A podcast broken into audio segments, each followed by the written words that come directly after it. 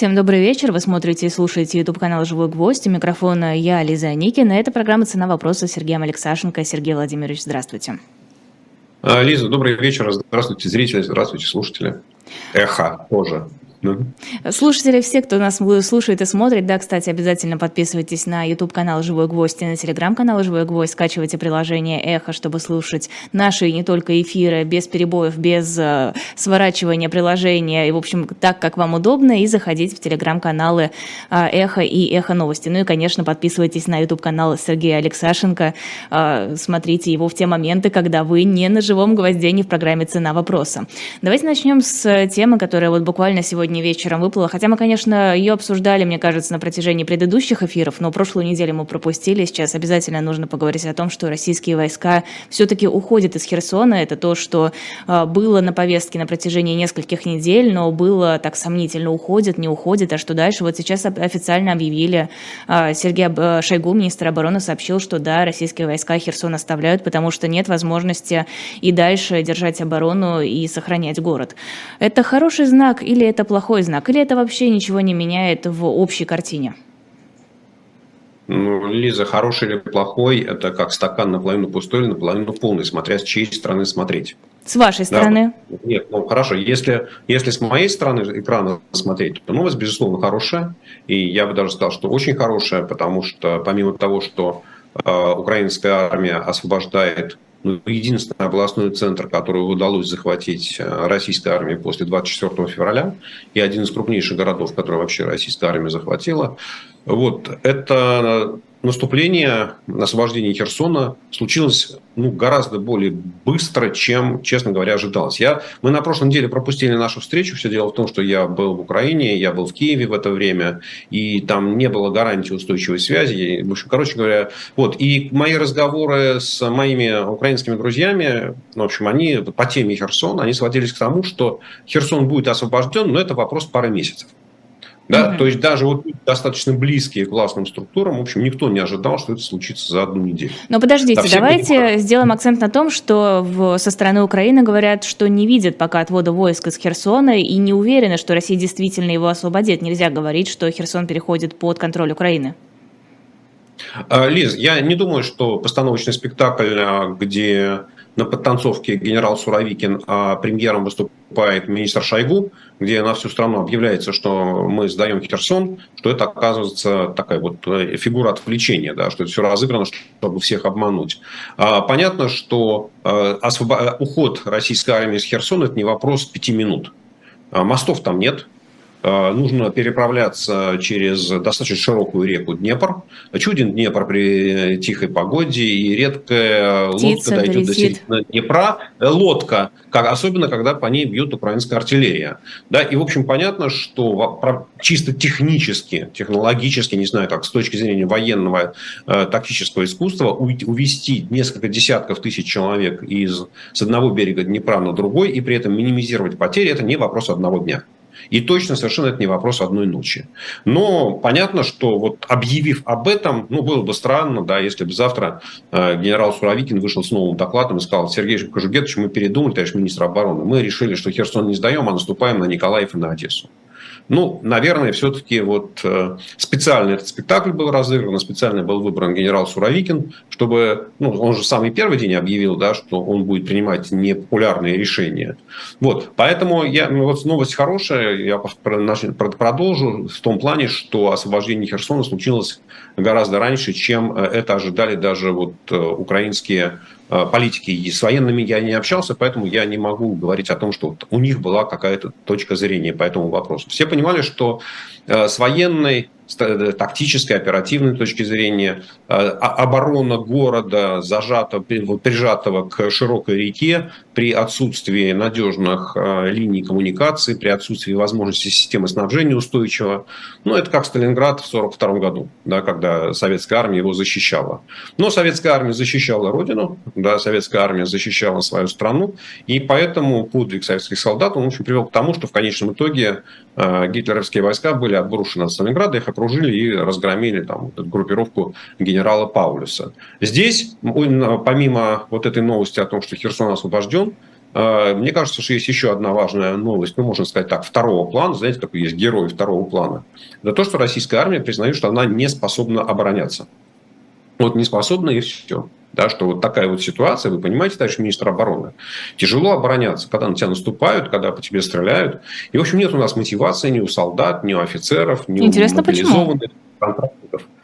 А, видимо, все-таки непонимание целей и задач, которые стоят, смысла вот этой всей специальной военной операции или военной операции, или войны, э, он э, все больше и больше проникает в мозги тех, кто даже на фронте с оружием. Потому что понять, что российская армия забыла посередине Украины и, в общем, захватив примерно 20% территории страны, не найдя там ни одного нациста, ни одного нацистского символа, ни одного нацистского Под, флага. Подождите, там же сатанистов находили, это похуже будет, и комаров каких-то нацистских. Нет, нет, нет. Комаров, Комаров, их, э, про них сказали, про них разведка донесла, но поймать их не удалось, они улетели. Они куда-то там, видимо, в болото запрятались какие-то, да, в Припятске, они туда, в сторону Чернобыля свалили. И оттуда будут атаковать, видимо, уже на Беларусь пойдут. Э, вот, а поэтому, поэтому вот мне кажется, что э, вообще же армия, сражение, военное сражение, это в том числе, наверное, самое главное, это столкновение воли воли двух армий. Да. Понимают они, для чего они идут вперед, понимают они задачи, что они защищают, что они захватывают, для чего они воюют. И, конечно, вот с этим у украинской армии все понятно. А украинская армия да, украинский народ, они защищают свою родину, они защищают свою свободу, право на существование. Потому что в открытую все говорят, что у нас уже был голодомор, да, у нас уже э, была Буча, был Ирпень, и после этого вы хотите убедить нас в том, что российская оккупация или жизнь под, э, на территории Российской Федерации будет для нас чем-то приятным и хорошим. Вот. А для чего нужна война российской армии, никто объяснить не может. Да, какие цели, где заканчивается вот эта вот граница э, то есть вот хотелок президента Путина, да, ведь если, если послушать его последние, самые последние речи, да, то вроде как защита территории России. Ну, так Херсонская область – территория России, если верить Путину, по крайней мере, в его голове. Тогда почему сдают Херсон? И я так понимаю, сдают его окончательно, бесповоротно, никаких там разговоров о том, что вот мы там проведем новое наступление, что мы вернемся, Херсон, жди нас. Нет, нет подождите, подождите. Вы что, пропагандистов наших не смотрите, не читаете? Говорят же, вот Москву во время Отечественной войны с Наполеоном сдали для того, чтобы потом победить. Вот так? Вы, вы что, аналогии исторические не можете провести? Ну что такое? Лиз, э, я меньше всего читаю и обращаю внимание на кремлевских пропагандистов, особенно в телеграм-каналах. Времени просто нет, и тратить его на всякую белиберду неохота. Да, я прекрасно понимаю, что у российской армии э, Вообще говоря, понятно, что изначально было желание захватить и Николаев, и Одессу. Я об этом говорил вслух, громко. Э, но не получилось. Мы же видим с вами, что практически, ну, наверное, с апреля месяца, ну, там, с минимальными успехами после захвата Северодонецка и Лисичанска, это у нас был конец июня, да, никаких особых военных успехов российская армия уже добиться не смогла. То есть вот наступательный порыв, он иссяк. Да, и поверить, что вот российская армия, как э, в 1943 году форсирует Днепр и там завоюет Херсон, как в 1943 году завоевала Киев, ну вот э, я, конечно, готов поверить в разные фантазии, но не настолько сильно. Вот, поэтому вот эта вот новость второго плана, что российская армия не готова к обороне, и при том, что сейчас, очевидно, э, война переходит в новую фазу, в фазу вот, то, что называется, может быть, даже позиционную, где российская армия давит в районе Донецка, да, соответственно, украинская армия давит в районе там, северо-Луганской области и будет давить в Запорожской области. Да, я пока не очень понятно, будет ли где-то проводиться там, крупное наступление, хватит ли сил. Ну, у, Росси- у российской армии, очевидно, нет, потому что если бы силы были, то до наступления давно уже состоялось. Соответственно, вот самая главная неизвестная составляющая сегодняшнего момента с точки зрения военной, да, это есть ли силы, есть ли возможности у украинской армии провести ну, уже уже такое широкомасштабное наступление оперативного характера с продвижением там, на десятки, может, даже на сотни километров.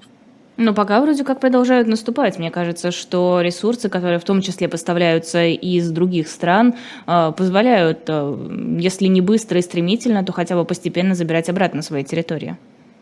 Э, да, конечно, безусловно, Лиз. Вот если, э, скажем так, эвакуация российских войск с правого берега Днепра состоится, ну, я так очень грубо прикинул э, по карте, у меня получилось, что Украина освободит примерно 25% той территории, которую российская армия захватила у нее. Да, то есть четверть территории. Что Это включая говорить, ДНР, ЛНР и Крым? Или... Включая, да, да, да. Вот ну, не, без, без, без учета Крыма. Без учета Крыма, да, вот материковая часть Украины, там чуть больше 25%, соответственно, это освобождение Киевской области, Черниговской области, Харьковской области, вот теперь Херсонской области. Да? То есть, на самом деле, сказать, что вот наступление Украины, оно такое мелкое, да нет, смотрите, уже там практически четверть э, оккупированной территории освободили. А если считать там вот от территории после 24 февраля, то это уже там за 30%. То Я есть, даже где-то успехи... видела, что около половины, по-моему, если нет, от 24-го. Нет, нет, до половины, до половины еще далеко, но это там не сильно что меняет. Да? Вот. Другое дело, что а освобождать, а, вот, скажем, правобережную часть, э, правобережную часть Украины, правый берег Днепра, Херсон, ну, было проще, да, чем проводить наступление на левом берегу, где Россия за несколько месяцев, российская армия смогла отстроить там защитные укрепления. Да, и перед украинской армией, ну, в общем, с одной стороны стоит, если наступать в районе Херсона, то нужно каким-то образом перебрасывать войска, а если наступать уже от Запорожья, то там понятно, что фронт наступления заметно сужен, и это ограничивает возможности военных. Но одним словом, вот мне кажется, что вот это, давайте мы на этом остановимся, потому что, ну, я точно совершенно не являюсь там э, военным стратегом, да, и не хочу там даже говорить о возможных сценариях военной операции и так далее. Э, понятно, что инициатива в войне перешла к Украине. Понятно, что украинская армия э, ну, получила, достигла такого огромного имиджевого успеха. Да, и, наверное, вся, весь героизм генерала Суровикина состоит в том, что сдача Херсона состоялась после вот этого праздника, который называется там что-то у нас День какого-то единства, да, или чего-то там. В общем, короче, после 4 ноября. То есть еще на неделю хватило у генерала Суровикина сил, и после этого он сдал. Я думаю, что ему должны дать уже еще одну звезду Героя России за это. Кстати, занятно, что Пригожин, да и Кадыров, в общем-то, которые генерала Лапина уничтожали и закатывали в асфальт, ну, фигурально, конечно, за его действия. Сейчас говорят, что Суровикин поступил как настоящий командующий, сделал все правильно, мужчина, молодец, командир, все хорошо сделал. Ну, значит, это лишний раз говорит о том, что и Пригожин, и Кадыров – очень хорошо понимают, что можно говорить, а что нельзя. Кто является фигурой прикасаемой, а кто является фигурой неприкасаемой среди российских военных. А может быть, они изначально согласовывают да, с кем-то из администрации Кремля, на кого можно лаять, а кого, на кого нельзя. Поэтому ничего удивительного в этом нет. Было бы смешно говорить о том, что там либо один, либо другой персонаж является самостоятельными политическими фигурами. А почему Лапин прикасаемый, а Суровикин неприкасаемый? А, потому что Лапина поставили задачей наступать, и он с ней не справился, наступать и захватить украинскую территорию. А Суровикина поставили с целью организовать э, э, спектакль под названием «Сдача Херсона». Да, то есть его изначально поставили на эту задачу, и это было понятно. Да. Поэтому, как говорится, вот э, в этого пианиста просьба не стрелять, он играл ровно ту пьесу, которую ему поручили. А, хорошо, сейчас вот МИД России говорит о том, что а, готов к переговорам, ну, исходя с учетом тех реалий, это я цитирую Марию Захарову, которые складываются на текущий момент, а, при том, что раньше Россия как-то от темы переговоров старательно уходила, но сейчас Зеленский к переговорам совершенно не настроен, говорит о том, что, в принципе, украинские власти говорят о том, что сначала российские долж... войска должны полностью уйти из Украины, а потом уже могут быть какие-то переговоры. И опять-таки третья сторона – это Соединенные Штаты, которые, насколько я понимаю, понимаю, хотели бы, чтобы Украина пришла к переговорам, чтобы Зеленский смягчил свою позицию, и этот конфликт начал постепенно, постепенно идти к своему завершению. Какие здесь перспективы? Лиз, мне кажется, вы немножечко поспешили и очень плотно сжали вот эту тему переговоров. А, с одной стороны, и это, наверное, объективно понятно, что а, война между Украиной и Россией – не может закончиться капитуляцией России. Вот такой безоговорочной капитуляцией, как Германия капитулировала в мае 45-го или Япония в августе, э, в августе того же самого 45-го года. Да, соответственно, э, когда война завершится, когда, когда закончатся боевые действия между сторонами, Э, должно быть подписано какое-то соглашение, я не знаю, как это будет соглашение называться, да, но в результате вот должно появиться некое соглашение. А соглашение появляется, как правило, в результате переговоров, да, ну то есть оно уже не, не с неба падает, да, и никто там Путина с Зеленским к стенке не прижимает и говорит, или подписывай, или там башка твоя с плеч. Вот, соответственно, в принципе, тема переговоров, она понятна. И в этой ситуации, мне кажется, что Соединенные Штаты, а, они, ну, в мягкой форме Э, наверное, все-таки надавили на Владимира Зеленского в том плане, что э, он дезавуировал свое заявление, что я с Путиным или с правительством Путина никогда не буду вести переговоры.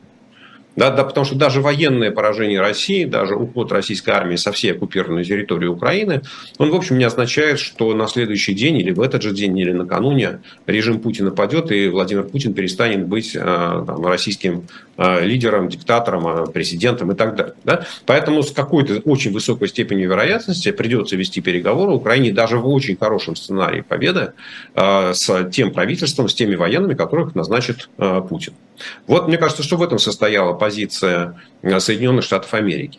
Если говорить о перспективе переговоров, то, э, ну, что называется, переводя на русский язык э, слова Марии Захаровой, они означают примерно то же самое, что Путин говорил уже несколько раз. Мы готовы к переговорам, исходя из того, что то, что контролируем мы, остается за Россией, а то, что контролирует Зеленский, остается за Украиной. Да, но понятно, что это с точки зрения Украины, это и есть капитуляция, да, это там Минск-3, а, и эта тема совершенно неприемлема для украинского народа, для украинской политической элиты, потому что в один голос все говорят, мы, мы можем подписать Минск-3, но это означает, там через 3, через 5, через 7 лет Россия на нас снова нападет. Потому что, конечно, никакой веры Путину на слова, и там веры России, которую России как государству, как там дипломатам, министрам обороны, министрам иностранных дел, вот, э, доверия нет никакого, и поэтому вот соглашение с Путиным о том, что я больше так не буду, они никого не устраивают, потому что все понимают, что он свое слово Э, что называется, я хозяин своего слова. Хочу дал, хочу взял обратно. Вот. Соответственно, Украина не готова подписываться и даже вести в переговоры в формате, а давайте мы обсудим, какую часть территории Украины Россия оставит за собой, а какую вернет. Может быть. А может быть, ничего не вернет. Может, еще попросит вернуть остатки Херсонской области, которую украинская армия только что освободила. Соответственно, э, у позиции Украины мы готовы к переговорам, но только в тот момент, когда там, Россия уведет свои войска с территории Украины, по состоянию на 24 февраля а, там, 2022 года. Да, соответственно, это случится либо под давлением украинской армии, либо по приказу того же самого генерала Суровикина или какого-нибудь другого генерала, или министра Шойгу, или какого-нибудь другого министра, или верховного главнокомандующего Путина. Ну, то есть вот Украина готова вести переговоры в тот момент, когда ее территория будет свободна. И понятно, что сегодня э, там никто в Кремле, никто в Москве да, не, не готов э, начинать переговоры с, на этих условиях, да, да, даже рассматривать их как стартовую точку. Ну, пока не готов. Что, я сказал, пока не готовы. Да, пока не готовы. Соответственно, мой вывод из всего вот этого длинное э, объяснение ситуации состоит в том, что э, стороны, у сторон нет пространства пересечения. Понимаете, переговоры, они возможны, когда есть хотя бы какое-то пересечение позиций, которое может стать основой, пусть для ограниченного, там, лимитированного соглашения, но когда можно договориться о том, э, там, где обе страны там, могут понять, где их позиции пересекаются. Здесь позиции двух сторон совершенно не пересекаются, они расходятся достаточно далеко. И, конечно, в такой конструкции там, идти на переговоры ни Москва, ни Киев не захотят. А позиция Запада, ну, в этом отношении, вот если там, как говорится, вернуться к началу этого сюжета, состоит не в том, чтобы принудить Украину к переговорам вот именно сейчас. Да, просто чтобы Украина сказала, что она готова к переговорам, чтобы завершить войну переговорами. И уже было несколько заявлений со стороны Э, американской администрации, по-моему, то, точно об этом говорил госсекретарь Блинкин, и, кажется, об этом говорил президент Байден, могу ошибаться, но и со стороны НАТО генеральный секретарь Столтенберг, и со стороны Евросоюза, что э, ни одна из западных сторон не будет заставлять или толкать Украину к переговорам на условиях Кремля. Мы поддерживаем переговоры, но Украина сама решает, когда их начинать и на каких условиях э, подписывать какое-либо соглашение с Россией. Угу. А, еще одна тема – это гибель э, таинственная и загадочная Стремоусова. Это зам главы администрации Херсонской области. Погиб он буквально за несколько часов до объявления о выводе российских войск с территории города. На ваш взгляд, это совпадение или здесь есть место для каких-то выводов, э, не знаю, связей, параллелей? Ну, Лиза, вы знаете, честно говоря, мне кажется, что здесь особого, особой темы для обсуждения нет, что говорится собаки, собачья смерть. И случилось ли это по велению Божью, или случилось в результате операции украинских сил специальных операций, мне, честно говоря, все равно. А то, что украинские э, силы спецопераций проводили несколько акций по э, уничтожению коллаборантов, лидеров местных администраций, лидеров каких-то компаний, которые сотрудничали а, с российскими оккупационными властями. Это факт, это известно. Что стало причиной гибели Стремаусова, ну, честно говоря, мне совершенно неинтересно. Я думаю, что история этот персонаж никак не запомнит. Вы вот сказали, что вы были в Киеве. Какая там сейчас обстановка? А, ну, мне повезло, потому что я был в Киеве в тот момент, когда не было обстрелов. Да, то есть, в принципе, это было два мирных дня, э, светило солнце, была хорошая погода, э, на улицах э, гуляли люди, ну, ходили люди, да, это были рабочие дни, Соответственно, не могу сказать, что там было праздничное настроение. Нет, но, в общем, жизнь не сильно отличалась от обычной. Магазины работали, рестораны работали, машины ездили, на основных трассах машин много, на въезде в город из-за блокпостов всегда, конечно, вот эти большие дополнительные пробки.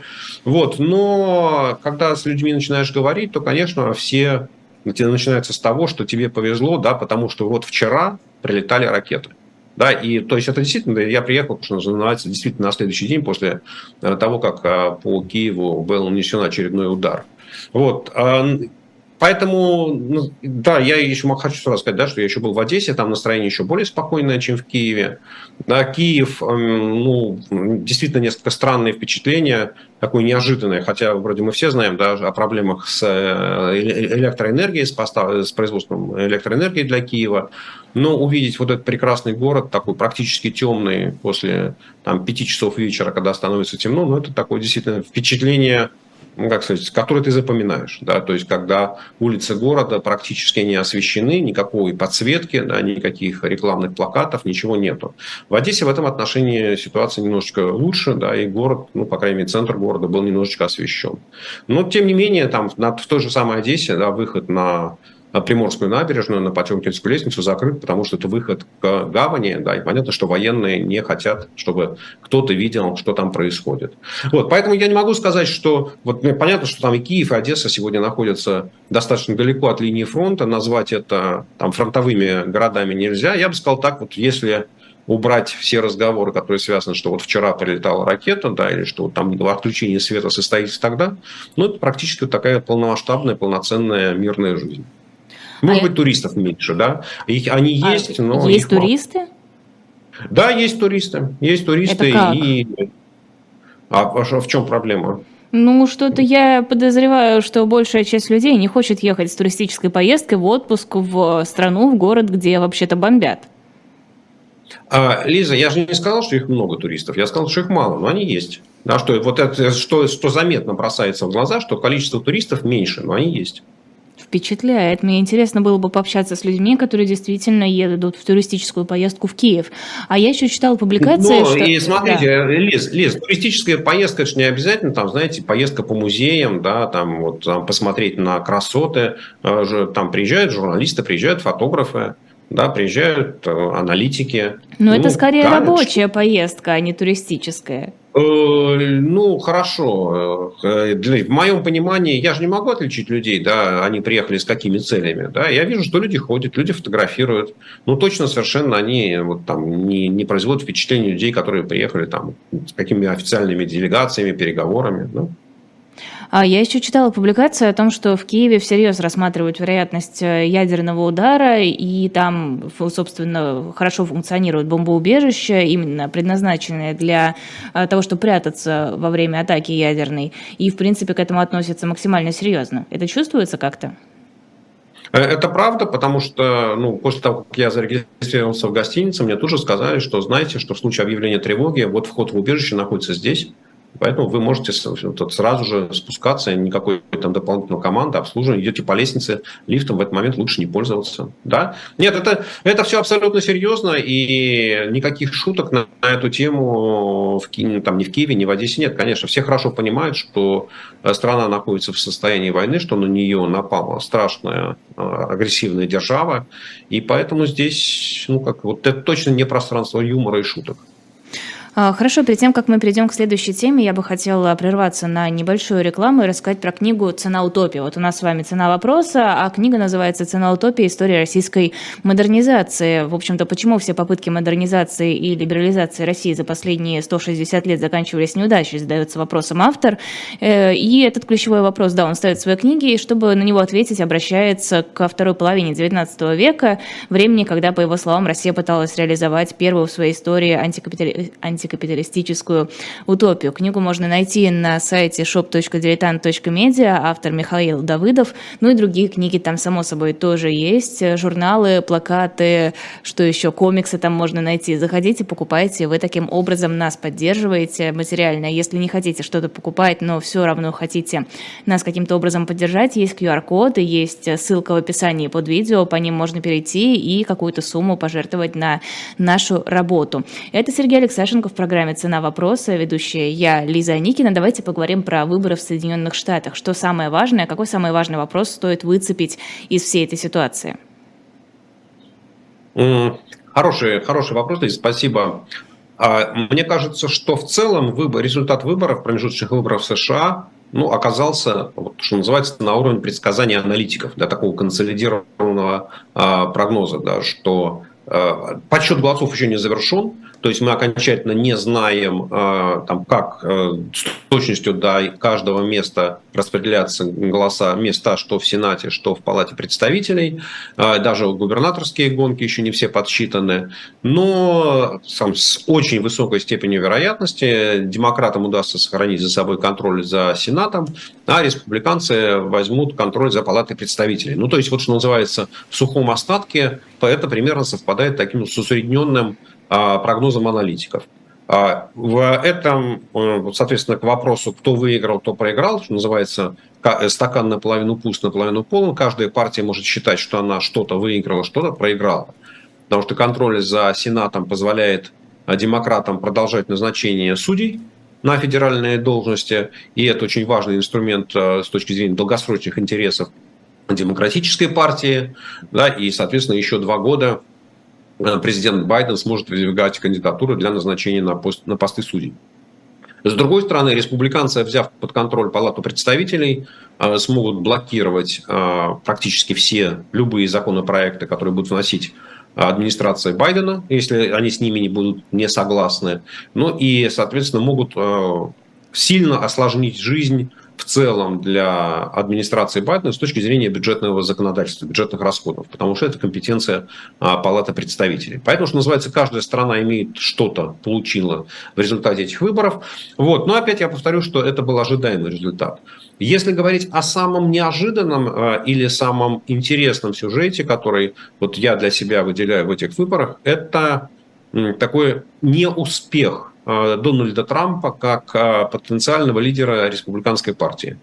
А, потому что последние ну, фактически 6 лет с момента избрания на пост президента Трамп выстраивал систему контроля, э, систему влияния в республиканской партии и фактически считался, ну, ну так, если не формально, да, то фактически он таким лидером республиканцев. И все понимали, что зачастую Э, идти на выборы э, там, что в Палату представителей, что в Сенат, что в местные органы власти республиканцам без поддержки Трампа порой было невозможно. А, и, э, но Трамп, он, что называется, такой вот не классический республиканец, у него свои интересы отличные от интересов традиционных республиканцев. И уже на стадии промежуточных выборов Э, в республиканской партии было, было многочисленное количество таких конф, ну, не конфликтов, схваток, да, предвыборных схваток, а, когда кандидаты продвигая, продвигавшиеся да, Трампом, они, что называется, побеждали в том числе и таких вот классических республиканцев, в том числе и тех, кто занимал позиции, там был, был членом Палаты представителей занимал позиции в каких-то местных органах, местных органах власти на уровне штатов.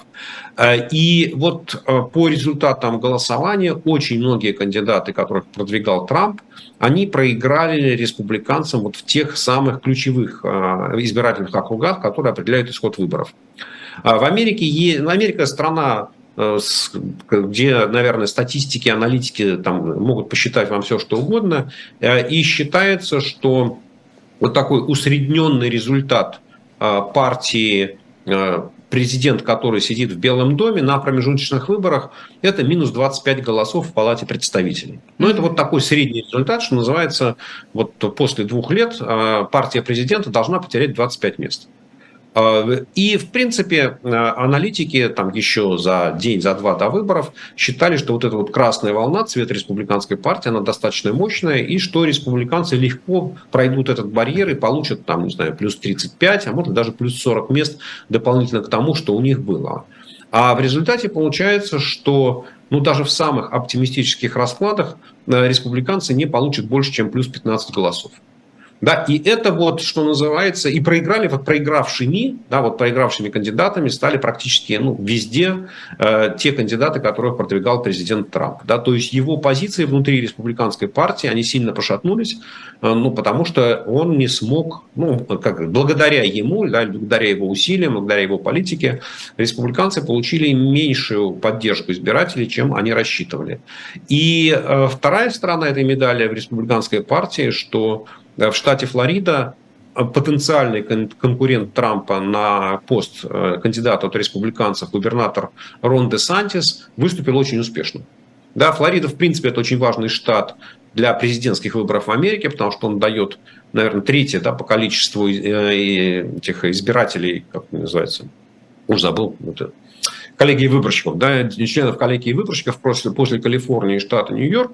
А, и, э, соответственно, а, он вот последние там, несколько президентских циклов он всегда колебался между республиканцами и демократами. И в этот, на этих выборах э, э, губернатор Десантис он одержал решительную победу э, с разрывом в 20, э, практически там 19 с лишним процентов голосов с демократическим кандидатом, и его поддержка выросла во всех э, избирательных округах. Да, включая, там есть два округа во Флориде, где демократы никогда не проигрывали. Да, и, собственно говоря, вот это вот огромный успех а, губернатора Десантиса, в принципе, делает его потенциальным а, кандидатом, кандидатом, который может привести к победе. Вот и в штате он, по крайней мере, выиграл, где а, увеличилась его поддержка и со стороны испаноязычного населения, со стороны афроамериканцев, со стороны независимых и со стороны женщин. Да, это вот такие ключевые ключевые как бы, группы избирателей, которые, ну, наверное, будут определять Э, исход выборов в 2024 году. Да, поэтому вот так вот, наверное, выборы состоят. Э, и вот я, я считаю, что, в принципе, сюжет э, того, что будет происходить в республиканской партии, он, наверное, самый интересный для последующих событий. А насколько сейчас американское общество радикализировано? Радикализировано. А по какому вопросу оно должно быть радикализировано? Просто, насколько я понимаю, ну вот по той информации, что есть у меня, и сторонники республиканцев, и сторонники демократов сейчас э, крайне эмоционально и крайне радикально отстаивают свои позиции. Я имею в виду, в принципе, вот какое-то взаимоотношение, наверное, на общественном уровне. Насколько можно сказать, что сейчас это происходит, э, что сейчас есть какой-то раскол в американском обществе? Э, ну, я не стал бы называть это словом раскол. Я бы сказал, что э, на уровне политической э, жизни разрыв между республиканцами и демократами, э, расхождение во взглядах между республиканскими демократами э, усиливается на протяжении последних, наверное, там 20-25 лет. Этот процесс идет последовательно, он возник не вчера и не сегодня, и это не связано там, ни с президентом Трампом, ни с президентом Байденом, ни с президентом Обамой, при котором тоже разрыв продолжал увеличиваться. Это вот процесс, который мы наблюдаем на протяжении последнего поколения. Сказать, что демократическая партия, будучи, э, там, занимая Белый дом и имея большинство в Конгрессе, э, за ним проводила какую-то радикальную политику? Нет, наверное, нельзя. Да, конечно, там в демократической партии очень сильно вот эта вот левая, левая фракция, да, такие прогрессивные, что называют, как прогрессисты, да, или прогрессивные демократы, которые выдвигают зачастую ну, радикальные идеи, но они не встречают поддержки даже внутри своей партии. То есть даже на уровне обсуждения внутри Э, демократической партии или там фракции э, в Палате представителей, в Сенате, ну, как-то вот не, не, очень многие идеи прогрессивных демократов не находят поддержки. Так же, как и у республиканцев, тоже есть э, представители политики, которые выражают крайние идеи, но они тоже там не находят поддержки. Поэтому говорить о радикализации я, я бы не стал, потому что, ну, что называется, мейнстримовые, да, вот основные политические силы, которые Э, определяют движение американского политического корабля, они, ну, понятно, что позиции демократов и республиканцев, они различные, и опять я повторю, да, что они расходятся все, все дальше и дальше, компромисс найти все тяжелее и тяжелее, но назвать их радикальными я не могу, нет, они скорее все-таки умеренно, да, и вот этот вот американский политический авианосец, он, что называется, виляет, да, то в одну сторону, то в другую сторону, но нельзя сказать, что он крутится на месте, как волчок. А в сторону России он не виляет случайно? Нет ли сторон, которые, ну, хотя бы одной стороны, которая говорит, ну, Россия нормально, нам вот эти все санкции не нужны, давайте перестанем поддерживать Украину? Э, ну, Лиз, смотрите, на стадии выборов э, в Конгресс, Палату представителей и даже в Сенат вопросы внешней политики ну, практически не играют никакой роли, потому что вы должны объяснить избирателям в вашем избирательном округе, да, почему вы будете лучшим кандидатом, лучшим представителем, нежели чем ваш оппонент. И, конечно, на уровне, там, местном уровне, ну, вопросы Украины, вопросы внешней политики, вопросы отношений с Россией или с Китаем, они мало кого волнуют потому что в конце концов людям хочется, чтобы у них создавались рабочие места, чтобы у них ремонтировались дороги, да, чтобы у них строились мосты, чтобы у них появлялись новые школы. Ну, в общем, и что, наверное, неудивительно, потому что в конечном итоге жизнь дается один раз, да, и прожить ее нужно. Э, вот, поэтому вопросы внешней политики, они точно не, э, не были, даже не то, что в центре внимания, они не входили там, в набор пяти проблем, но что тоже, с другой стороны, это же объясняется тем, что по американской конституции э, внешняя политика – это прерогатива исполнительной власти, то есть президента. Да, и при том, что Конгресс может принимать какие-то законодательные акты, может вводить какие-то ограничения, но даже там члены Сената, члены Палаты представителей, они не могут выполнять э, ну, брать на себя выполнение функций там, Госдепартамента, да, ехать в какие-то страны, вести переговоры и так далее. Поэтому внешняя политика, она точно совершенно не обсуждалась в ходе этих выборов, и там три первые темы – это инфляция, это право на аборты и это будущее демократии э, в Америке. Ну, собственно, в, разном, в разной последовательности вот эти три темы, они были в центре э, политических дебатов э, на уровне всех, всех избирательных округов. Но подождите, то, что это не обсуждалось, хорошо, понятно, но все ведь наверняка знают позиции тех или иных политиков по отношению, по вопросу Украины, по вопросу России. И наверняка мнение людей по этим двум вопросам, которые, ну, вряд ли они остаются за кадром. Вряд ли американцы а, считают, что это все настолько далеко, что думать об этом не нужно. Также влияет на то, кого выбирают в Конгресс. Лиз, еще раз, да, то есть, когда выбирают в Конгресс, ну, не спрашивают точно совершенно вашего кандидата. Ну, то есть, конечно, может быть, там какой-то 48-й вопрос кандидату, скажите, как вы относитесь к Украине, он звучит, но точно совершенно ответ на него не является решающим. А, понятно, что а, от позиции конкретных а, политиков, которые получили мандаты, будет зависеть то, как будет голосовать а, Палата представителей, в первую очередь, по, особенно по бюджетным вопросам. Вот. Но нужно отметить, что в предыдущем созыве, хотя у демократов было очень незначительное большинство, да, в принципе, вопрос Украины, вопрос поддержки Украины, он всегда собирал достаточное количество голосов, чтобы все законы проходили. Да, то есть в этом отношении, конечно, и внутри демократической партии, и внутри республиканской партии, вот те, те фракции, да, э, были политики, которые голосовали против поддержки Украины. Но вообще там 65% плюс всегда украинские законопроекты набирали, и особых проблем с этим не было. Я думаю, что с учетом того, что республиканцы скорее всего, получают контроль за палатой представителей. Я вижу больше проблем для Украины с тем, чтобы она также стабильно и регулярно получала финансовую помощь для бюджета, да, но я думаю, что республиканцы могут занять более решительную позицию э, с точки зрения поставки вооружений в Украину. Да, и требовать от администрации увеличения поставки вооружений. Это а, то есть прогноз. в эту сторону решительную. Да, да, да. То есть э, э, финансовая поддержка Украины с точки зрения поддержки нормальной жизни, поддержки жизни, бюджета, да, это будут говорить, слушайте, вот смотрите, Европа никак не может помочь, да, пообещала дать 9 миллиардов евро в 2022 году и никак там последние 3 миллиарда выделить не может, а в конце концов Украина часть Европы. Вот давайте там вы сначала выделяйте свои деньги, а мы будем за вами.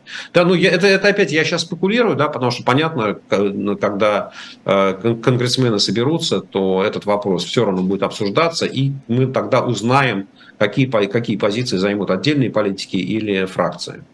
Хорошо, давайте в Россию вернемся. Владимир Путин утвердил основы государственной политики по сохранению и укреплению традиционных ценностей. Звучит все это, конечно, абсурдно, но тем не менее, там среди этих ценностей жизнь, достоинство, права, свобода человека, патриотизм, гражданственность, служение Отечеству, ответственность за его судьбу и дальше такой довольно длинный список. А, понятное дело, что очень хочется это сравнивать с советской идеологией, но тем не менее, а есть ли подобная практика в других странах, я имею в виду страны, наверное, прогрессивные, понятное дело, что в каком-нибудь какой-нибудь, э, в какой-нибудь Северной Корее наверняка это есть. Просто, в принципе, подобная э, идеология, подобное закрепление каких-то ценностей, неважно, традиционных, там, не знаю, э, человеческих, неважно, как это называть, оно где-то встречается еще? Ну, Лиз, я не встречал. Если я вам честно скажу, да, я не встречал, потому что э, все политики, все граждане, которые думают над этими вопросами, хорошо понимают, что все течет, все изменяется, и те ценности, которые сегодня были традиционными, завтра, становятся архаичными, а те ценности, которые сегодня были традиционными, завтра становятся общепринятыми.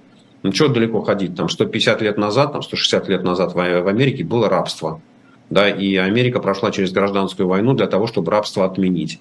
И даже большинство отцов-основателей американского государства были рабовладельцами и считали, что афроамериканцы – это не люди, а что они, скорее всего, ближе к обезьянам, это имущество, э, да, а не живое существо. Ну и тогда это была традиционная точка зрения. Ну, потому что, что, да, поэтому попытка э, навязать России традиционные точки зрения одного, может быть, даже да, не, не обсуждая личные качества этого человека, что вот он таким образом видит традиционные ценности России, ну, хорошо, но он видит таким образом, э, другой человек видит другим образом. Мне кажется, что в данном случае речь идет о том, что э, вот так же, как очень часто мы говорим да, о том, что в Министерстве внутренних дел там в каждой области есть отдел «Э», который должен искать экстремистов. Да, и поскольку, он есть, он их ищет и находит. Вот, мне кажется, что ровно по этой же причине в администрации президента Путина есть какое-то управление, которое занимается вопросами внутренней политики, там, духовными ценностями. Им нужно создать представительство на местах, а для этого нужно получить бюджет, а для этого нужно утвердить концепцию. То есть ну, идет такое абсолютно неприкрытое э, раздербанивание федерального бюджета. И понятно, что там ничего хорошего для будущего России, для молодого поколения России, которому, там, начиная с детского сада, сейчас промывают мозги, не будет. Да? Потому что чем больше хлама им туда сегодня навалят, тем больше времени займет их прочистка мозгов, я имею в виду, да? после того, как а, путинский режим рухнет. Вот. Но вот это, собственно, опять мало чем отличается от того, что происходит в других диктаторских режимах, да? которые, где все то же самое повторяется, и можно найти аналогии там, в Китае времен Мао Цзэдуна, в Советском Союзе времен Сталина. В нынешнем Китае? В нынешнем э, Китае? Э, в нынешнем Китае, ну, я бы все-таки сказал, что вот там нет э, такого, вот, что называется, ценности, как это, традиционные, да, там воспевается роль товарища Си, да, в определении там, светлых контуров будущего Китая, его руководящей роли и развитие марксистско-ленинского, мао цзэдуновского, сталинского, э, дэн сяопиновского и так далее учения. Вот. Но сказать, что вот там китайское общество должно молиться на какие-то ценности и что этим, этому должны учить в школе, то этого в учении товарища Си нету. То есть все-таки это такая... Основа, основа, основа китайской вообще вот этой культурно-политической жизни, вот там ценностной, да, пусть расцветают сто цветов. Да, и этого никто не отменял. То есть вот эта фиксация каких-то ценностей общих для граждан, всех граждан страны, это именно фишка диктаторского режима? Да, конечно, но потому что даже ну, на самом э, общем уровне мы понимаем, что в России есть там, большое количество людей, которые считают, что православная религия – это единственное правильное. Есть большое количество людей, которые считают, что мусульманство – это единственная правильная религия. Вот, вот уже на этом уровне невозможно создать какую-то единую платформу, единую ценность для всех выработать. Вот это у меня вызвало очень серьезный вопрос. Я просто открыла проглядеть несколько страниц этого документа, и там, в частности, есть пункт, я его целиком зачитаю. Христианство, ислам, буддизм, иудаизм и другие религии, являющиеся неотъемлемой частью российского исторического и духовного наследия, оказали значительное влияние на формирование традиционных ценностей, общих для верующих и неверующих граждан. И дальше особая роль в становлении и укреплении традиционных ценностей принадлежит православию. Это что это за фиксация какого-то преимущества первостепенной роли православия по отношению к остальным религиям? Ну, так это и есть признание того, что вот общих ценностей быть не может. А признание того, что да, даже не то, что между христианством и мусульманством, а даже внутри э, христианства есть православие, а есть католичество, а есть протестанство, есть много других э, там, направлений, да, у которых там разные взгляды на то, какие ценности нужно поддерживать, какие ценности в семье, в обществе нужно продвигать. Ну, собственно говоря, опять я это все лишь к тому, что Э, вот это и есть э, освоение бюджетных ресурсов, бюджетных денег. Не надо к этому относиться слишком серьезно. Не, ну в таком случае не стоит серьезно относиться к большинству того, что заявляют официальные российские лица. Да, конечно, потому что ну, со, э, со времен Советского Союза, я помню, пришла весна, наступит лето, спасибо партии за это. Это же мы всему учили, да? Что есть великое мудрое учение Ленина, Брежнева, Хрущева и так далее.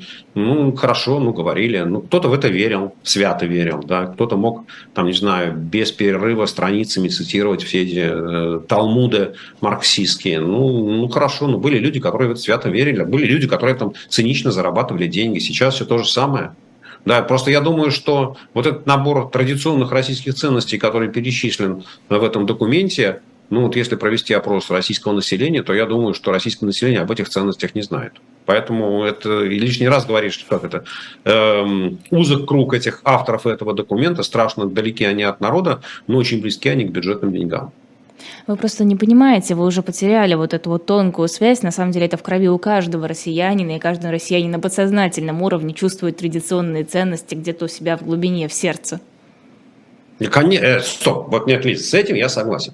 Да, с этим я согласен. Более того, я абсолютно уверен, что не только россияне, но каждый американец, каждый француз, и каждый немец, каждый украинец для себя и для своей семьи видит некий набор ценностей, который для его семьи является правильным, для которой, который для его семьи является сегодня – да, стабильным и традиционным. Но это не означает, что одна семья пытается навязать свою точку зрения всем соседям по своему дому или там, жителям по свой, в своем городе, да, что только моя точка зрения правильная, а ваша ошибочная, что вот мои ценности, они истинные, а ваши, они ложные.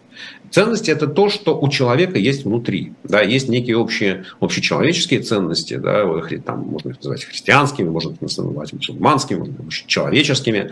Право на жизнь, да, конечно не укради, не убей, да, это христианские ценности, но выясняется, что вот этих две базовых ценности христианства, они почему-то в традиционные ценности российского государства не входят. Ну, видимо, есть на это причины.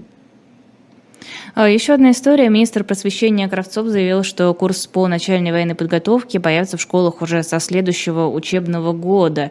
А, это тоже какой-то тренд или освоение бюджетных денег? А, я думаю, что это освоение бюджетных денег такой группой населения, которая называется отставные офицеры. Потому что если в России имеется там, чуть больше 40 тысяч школ, да, если предположить, что в среднем на каждую школу нужно два э, преподавателя. В смысле чуть больше 40 тысяч? Школ. Мне кажется, гора... ну нет, это слишком мало. Но, Лиз, я, вот что называется, я заглянул специально в Википедию, да, и там нашел эту цифру. Если кто-то скажет, что она другая, мне, по большому счету мне все равно. Ладно, хорошо. Вот.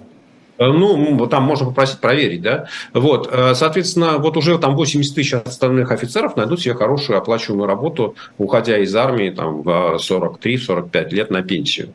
Да, вот. Поэтому опять, конечно, речь идет о деньгах. Ну, я же помню, когда я в школе учился, это же было, конечно, совсем давно, но у нас были эти уроки начальной военной подготовки, вот, где мы, ну, наверное, самый смешной урок, который был в нашей школе, ну, там были, знаете, там были какие-то интересные вещи, да, потому что там, ну, вот там мальчикам разобрать автомат Калашников, это было прикольно да, потому что действительно так можно, можно было посоревноваться. Ведь соревновательный дух, он всегда есть э, вот, между у всех, да, и вот там просто кто быстрее разберет и соберет автомат Калашников, ну, это было там весело, да, там даже были городские соревнования на эту тему в нашем городе. Вот, но смотреть, как там автомат Калашникова собирает, разбирает какая-нибудь девочка и засовывает там э, шомпол в дуло, и потом долго не понимает, э, Подожди, как его Подождите, я вот разбирала автомат Калашникова, я что-то не поняла, что это за сексизм сейчас в нашем эфире с вами. Лиз, Лиз, Лиз, не, это не сексизм, просто, ну, просто это смешно выглядит вообще даже вот, в, это выглядит смешно, да, когда там девочек всех, как, что называется, вот как одну заставляли разбирать автомат Калашникова. Зачем? Совершенно не понимаю, да? Ну, то есть, вот даже с, общ, с общей, как сказать, э, такой с точки зрения здравого смысла, ну, вот написали, да, что нужно было э, там, всем научиться разбирать и собирать автомат Калашникова. Ну, там, условно говоря, там с мальчиками все понятно, да, потенциально пойдешь в армию, нужно разбирать, там, чистить и так далее. Ну, хотя бы вот можно найти какую-то логику в этом. Да? Зачем девочкам разбирать автомат Ну, подождите, нападут на нашу страну, все дружно пойдем защищать. Логично же все. Ну, хорошо, Лиз, э, я не знаю, это сейчас э, там президент Путин говорит, что нашу страну вот-вот нападут, и чтобы на нас не напали, нападем мы. Типа, если встретился с кем-то во дворе, и он на тебя косо посмотрел, то лучше ударить первым, потому что, а вдруг он тебя ударит. В Советском Союзе этого не было. Да, в Советском Союзе никто на нас не готовился нападать, и мы стояли на страже мира, и мы готовились к войне. Да, вот. Поэтому, ну, вот точно совершенно в Советском Союзе вот этой вот милитаристской угара, что на сейчас обязательно кто-то нападет. Ведь уроки, вот уроки этой начальной военной подготовки, они были самые смешные, наверное, уроки, и какие только можно было придумать э, в советской школе. Еще и смешного или не очень смешного, вы просто говорите, что не следите за нашими пропагандистами российскими. Я решила вас просветить, чтобы вы не отставали от жизни, не упускали эти модные тенденции. Соловьев сегодня обвинил мобилизованных в том, что они сами плохо готовятся к бою, назвал их нехорошими словами. Ну и, в общем-то, смысл сводился к тому, вот вы жалуетесь, что у вас не обмундирование, не нормальной подготовки, а сами-то вы что сделали? Сами-то что вы дали а, своей родине, как вы сами готовились, почему вы вообще позволяете себе упреки какие-то в сторону сторону а, наших а, военных позволи, э, выдавать. А, это Соловьев взорвался или нам что-то пытаются через него сказать? Соловьев, с одной стороны, взорвался. Ну, знаете, как это вот э, из 12 стульев, да, там Остапа несло. Вот, э, вот Соловьева несло, просто со страшной силой совершенно. Вот, и понятно, что если бы он встретился с кем-то там, в нормальных телевизионных дебатах, то ему бы сказали, послушайте, мы платим налоги, и на эти налоги содержится армия. Да, там не мы содержим, не армия содержит нас, а мы содержим армию. И если у армии нет денег, то не надо воевать по и шапка.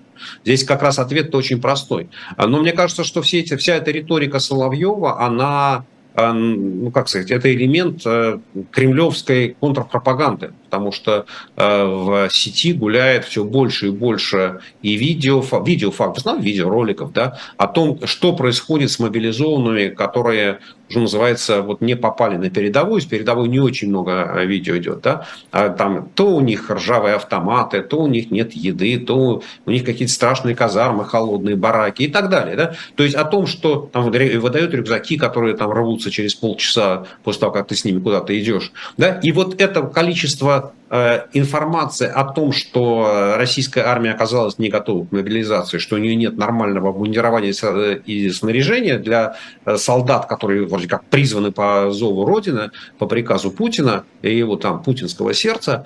Вот э, и Соловьев бьется с этим. Да, он хочет подменить тему, что вот это не армия плохая, не готовая, да, что это не генералы все разворовали, что это не Путин принял решение, а что виноват кто-то другой. Но для И кого подменить? Лучше молчите. Но для кого подменить? Ведь все-таки, если жалоба исходит вот снизу, и Соловьев вещает на эту аудиторию, на тех людей, которые сейчас как раз жалуются, что у них или у их близких не хватает обмундирования, оружия, всего на свете, еды, а, всего, что нужно на передовой или даже просто в воинских частях, то вряд ли Соловьев окажет на нее хоть какое-то воздействие. Э, Лиз, но он, ему же никто не пишет, я надеюсь, сценарий, да, ему же дается тема, и дальше, ну, мы же начали с того, что его несло. Да, вот у него такой словесный понос, поток э, сознания. Ну, ничего другого придумать не может. Ну, правда же, оправдать тяжелую российскую армию. Поэтому нужно попытаться по... подменить тему, что вы сами виноваты, что вы сами плохие. Вместо того, чтобы как это, а ты, а, а, как это, чем кумушек считать трудиться, не лучше ли себя к ума обратиться? Вот это вот, собственно, тот самый риторический прием, который Соловьев пытается использовать. И вообще никого э, там из его заказчиков, да, из Кремля не волнует, что он там будет нести на эту тему. Главное попытаться подменить сюжет, подменить тему. Вместо того, что мобилизация не готова, армия все разворовала, э, снаряжения нет, обмундирования нет, солдаты не боеспособны. Через, видите ли, через две недели после того, как их призывали по мобилизации, они уже готовы таким быть полноценными солдатами, их отправляют на фронт. Да, вот Соловьев меняет тему что они плохие, они слишком много жалуются вместо того, чтобы терпеть тяготы и невзгоды армейской жизни. Никто не обещал, что там будет легко, правда? Никто не обещал, что будет легко, а нам пора заканчивать. Сергей Алексашенко был в программе «Цена вопроса». Здесь, в Москве, у микрофона я, Лиза Никина. Оставайтесь с нами, подписывайтесь на наш YouTube-канал и подписывайтесь на YouTube-канал Сергея Алексашенко. Спасибо огромное, всего доброго. До свидания, спасибо большое.